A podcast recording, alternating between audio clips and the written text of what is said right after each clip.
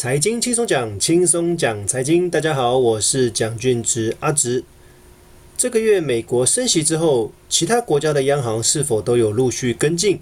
而因为战争导致我们的通膨节节升高，这样子的升息是否有办法有效抑制通膨呢？我们看一下本周有什么重要的国内外财经简报新闻。第一则新闻，鲍尔暗示必要时美国将升息两码。这个月已经升息了一码，也就是所谓的零点二五趴。我相信陆续的房贷、借贷之类的哦，都会调升这个利率哦。当然，对存款族来讲哦，利息也是变多了，虽然金额或许没有很多，因为零点二五趴而已。不过预计五月份有可能，如果通膨还是持续高涨，如果战争依旧没有结束的话，美国将要升息两码，也就是零点五趴。很多专家预测。今年一整年，美国至少会升息六码哦，也就是升息大概一点五趴左右哦，其实算蛮多的哦。因为现在原本的利率如果加上一点五趴的话，可能已经接近两趴左右了。哦，那美国这样子升息，呃，到底有没有办法抑制通膨？我觉得战争这个是一个关键。那其他世界各国要如何因应美国这边的升息呢？对英国来讲，它也是有通膨的疑虑，所以英国决定升息一码。那巴西的通膨更严重了，它一口气就升息了四码，也就是所谓的一趴。原来巴西目前的市场利率已经来到了十一趴以上了，因为他们的通膨非常非常的严重。那通膨如果没有办法有效抑制的话，会严重影响到该国的经济。哦，当然升息只是其中一个方法，不见得会有效。不过，如果升息的幅度高或者升息的频率大的话，其实对该国的经济的影响也蛮大的。OK，接下来一则新闻看到的是日元对美元触及六年来的新低。相信很多人都应该知道，日元是所谓的避险货币。不过，汇率这种事情就有点像是跷跷板，当有一端的货币是相对强，另外一端的货币就呈现相对弱势。对日本来讲，他们跟其他国家比较不一样的地方就是，世界各国都有通膨的疑虑，反而日本现在通膨率依旧不及两趴，所以日本的央行决定持续宽松政策，持续透过印钞票救日本的经济。那美国升息，日本继续印钞，那一来一往，两个的强弱就越来越明显。哦，所以日元对美元的汇率来到近六年来的新低纪录。好了，刚刚前面讲的是货币相关，目前我们接下来要看的是英国通膨相关的问题。哦，其实不止英国啦，很多国家都有通膨的问题。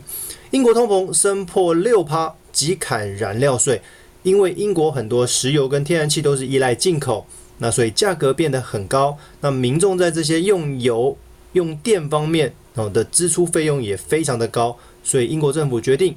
让大家少缴一点税，所以他们就把燃料税给砍了，让民众的荷包不要一下子就空了。哦，所以英国除了透过升息之外，也透过呃让大家少缴一点税哦，希望大家的那个痛苦指数不要太大。再者，俄乌战争未解，中东紧张又起，油价飙高。我相信各位应该都很清楚，现在俄罗斯跟乌克兰还在持续战争当中，那他们的谈判。到目前为止，似乎还没有一个转圜的余地。那这件事情还没有结束，中东那边又有一些纷争了。也门的反叛军在攻击沙乌地阿拉伯的油田，导致油价的国际盘一直居高不下，一直维持在每桶百元美元以上。哦，所以这个很麻烦。你油价一直那么高的话，其实通膨要解决也不是那么的容易了。那当然，我们希望二零二二年虽然的主轴可能就是通膨这件事情，全世界的央行可能都是要解决通膨这件事情，但是有没有那么容易解决呢？我觉得事情要越少越好，而不是越多越好。再者，欧盟考虑禁止俄罗斯的石油，但是德国坚决反对，因为德国非常依赖俄罗斯的石油跟天然气。站在制裁的立场，是应该禁止他们的石油，因为让他们没有办法透过石油赚到钱。哦，那俄罗斯的经济如果变糟的话，或许他们对于乌克兰就不会那么的强硬。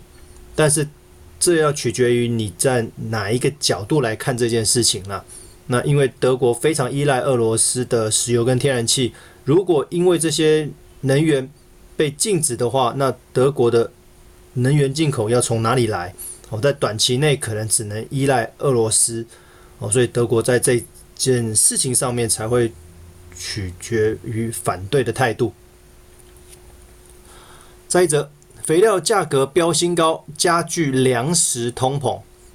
其实肥料、化学肥料很多都是从俄罗斯来的，价格飙了那么高，那未来在种植上面，在农田耕种上面，这些肥料的价格变贵，那是否会转嫁到成本，转嫁到后端的商品上面？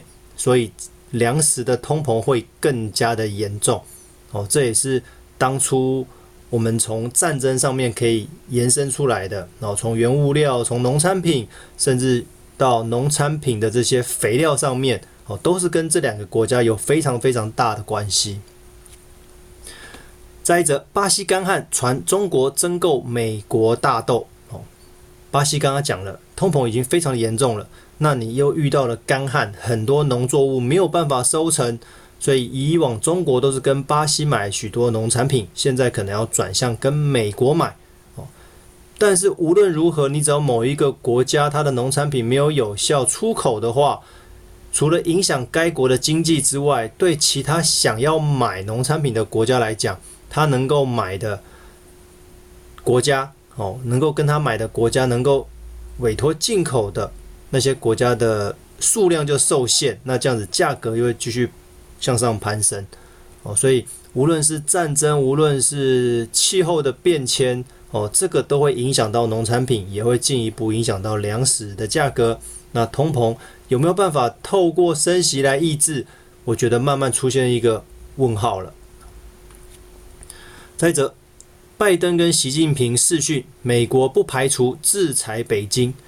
其实这件事情可大可小。主要原因就是因为美国在怀疑中国是不是有偷偷的帮助俄罗斯哦。美国当然不希望这件事情发生，但是美国就说了，如果你被我发现你有在帮助俄罗斯的话，我可能要对你有进一步的制裁。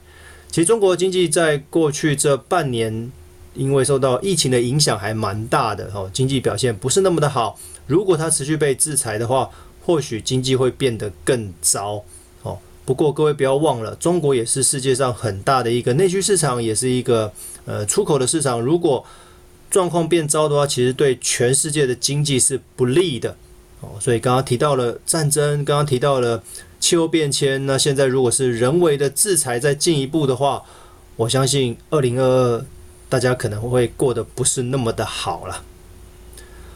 好，再一则算是比较好的消息，俄罗斯还钱了。倒债危机暂时解除。那因为对新兴市场来讲，绝大部分都会有买到俄罗斯的债券，当然乌克兰债券以后有买到啊。不过因为俄罗斯因为战争的关系被做经济制裁，那很多投资人会担心他的债券到期了，他的本跟利到底还不还得出来哦。不过在最近的一波，他是还钱了，所以倒债的危机就暂时解除。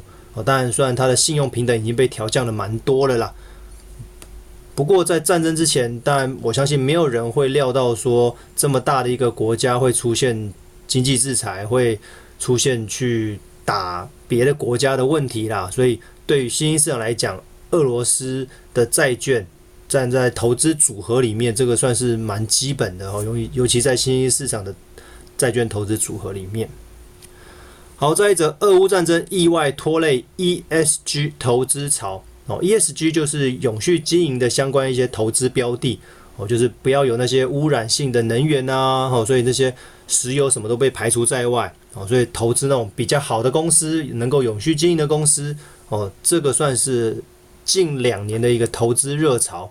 诶，偏偏因为战争的关系，油价上涨，这些人把投资 ESG 这些永续经营的标的的资金抽回来，全部转到石油跟天然气去。